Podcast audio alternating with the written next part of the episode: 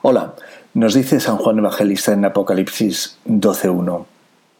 Y una gran señal apareció en el cielo, una mujer vestida del sol, con la luna debajo de sus pies y una corona de doce estrellas sobre su cabeza. Nos lo dice Juan Evangelista, hermano de Santiago.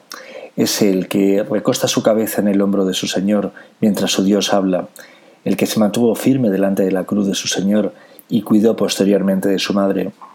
¿Estáis esperando una gran señal de parte de Dios e ignoráis a María? ¿Qué es esa gran señal que esperáis? Vaya, pues no lo entiendo. María es la Madre de Dios, la nacida sin pecado, por ello la llamamos la Virgen, la perfecta, la excelencia, la Reina de los cielos y de la tierra.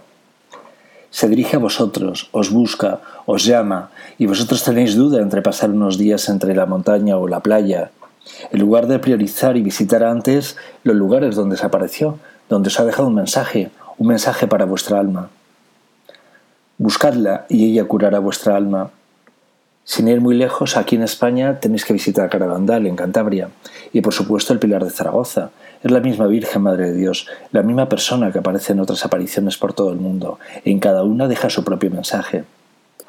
Hoy se celebra la Virgen del Pilar, patrona de España, la Virgen que se apareció a Santiago en Zaragoza mientras predicaba el Evangelio por España, la Virgen que le dio fuerzas para cometer su trabajo, la Virgen que le consoló ante el poco éxito cosechado en sus inicios. Ella es la esposa del Espíritu Santo, reina de los profetas, está hablando Dios por su boca, y continúes esperando una señal, ella es la señal. Ella es la victoria de Dios, va a convertir todos los corazones, va a convertir a todo el mundo, va a salvar a todo el mundo. Dejad de ignorar a vuestra madre. Buscadla en la oración, la encontraréis segurísimo.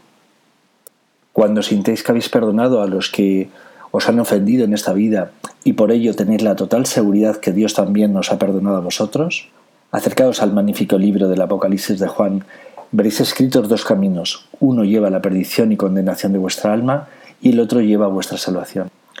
En el Apocalipsis de San Juan Dios mismo os indicará que aquí está su reino, que Él se encuentra entre nosotros, que os ha entregado su Espíritu, que su Madre es vuestra mediadora, para conseguiros vuestra salvación.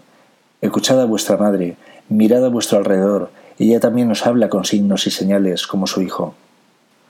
Estudiad los mensajes que ha dejado la Virgen por todo el mundo, con profundidad. De forma resumida, entre otras muchas cosas, nos pide que volvamos a Dios, que estemos en comunión con su Hijo, con nuestros hechos, con nuestra oración. En comunión en la Eucaristía, donde Dios ofrece su propio cuerpo para que tengamos vida eterna. Dadle los sacrificios que pide en cuanto a trabajo, oración, Eucaristía, y seréis como ella, seréis como vuestra madre y como su hijo. La Iglesia somos todos, no juzguéis a sus miembros, y tampoco se os juzgará a vosotros, no estáis libres del mismo pecado que juzgáis. Cuando le pedís a la Virgen, no os pongáis vosotros como sacrificio, es Jesús el único sacrificio eterno, por él estamos eternamente perdonados, Pedid todo por Jesús y por la Virgen, no por vosotros. El reino de los cielos lo tenéis muy cerca.